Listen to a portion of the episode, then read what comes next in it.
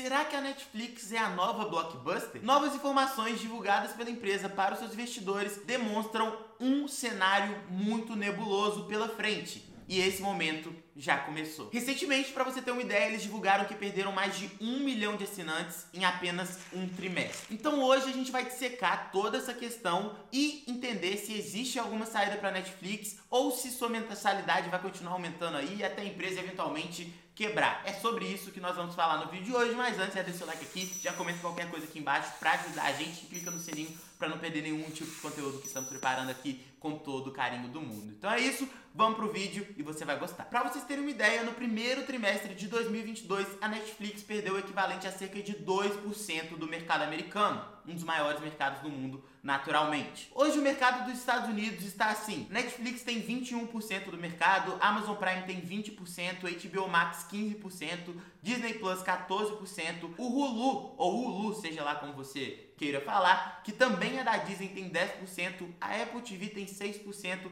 a Paramount Plus tem 4% e os outros streamings têm os restantes 10%. E o mais interessante disso tudo é que empresas como, por exemplo, a Amazon e a Apple não são companhias de produção de conteúdo assim como a Netflix é. E qual é a consequência disso? Bem simples, eles jogam dinheiro infinito na produção desses conteúdos, em super séries, em super conteúdos, enfim. Eles jogam dinheiro demais nesses streamings deles, seja para agradar os consumidores que já estão com eles e seja até para atrair mais consumidores. É um modelo de negócio diferente e que ali é apenas um passo para chegar no passo final, para vender uma outra coisa. Enquanto a Netflix ali é o produto final deles. Então, diferentemente da Netflix, nessa parte de streaming, a Apple e a Amazon podem até perder dinheiro, que não tem problema para eles. Esse não é o objetivo final. A Netflix tem como objetivo final, tem como produto final a própria produção de conteúdo. E para tentar solucionar todo esse contexto que não é nada agradável para a Netflix, eles começaram recentemente a falar sobre um plano de anúncios dentro da plataforma deles. Você sabe que hoje em dia ou você assiste sem anúncio nenhum, ou você não assiste, ou você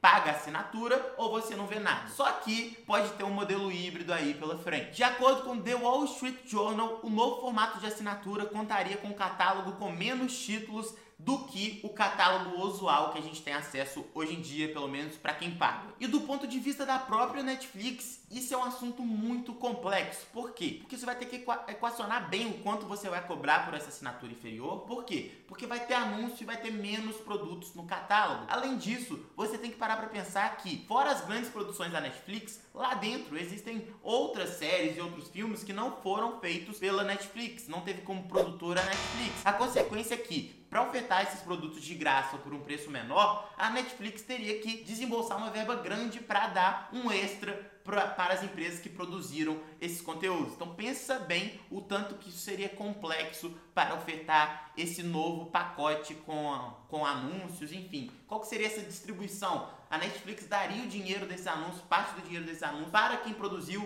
os filmes do catálogo, ou não colocaria diversos filmes e séries que não foram produzidos pelo Netflix dentro desse catálogo novo? Como é que funcionaria isso, né? Então é uma pergunta muito difícil que os executivos da Netflix vão ter que trabalhar para entender melhor como é que isso vai funcionar. E uma pergunta que eu quero fazer para vocês é a seguinte: a Netflix paga milhões e milhões de dólares para um produtor, um diretor fazerem um filme. Em contrapartida, o YouTube aqui tem diversos micro é, é, empreendedores que estão aqui fazendo conteúdo, microprodutores que estão produzindo seus documentários, suas séries ou até mesmo vídeos comuns como esse aqui e isso tudo acessível de forma gratuita para o público. Então é uma concorrência que é, um, é muito complexa, né? Você tá querendo ali competir pela qualidade das produções, por produções cinematográficas de uma qualidade absurda de um lado da Netflix, mas do outro lado do YouTube também tem muita coisa, tem muito conteúdo sendo upado todos os segundos. Para você ter uma ideia, tem, separei até um dado aqui. Usuários do YouTube fazem upload de 500 horas de vídeo todos os minutos. Então você pensa, todo minuto está entrando 500 horas de conteúdo aqui dentro do YouTube.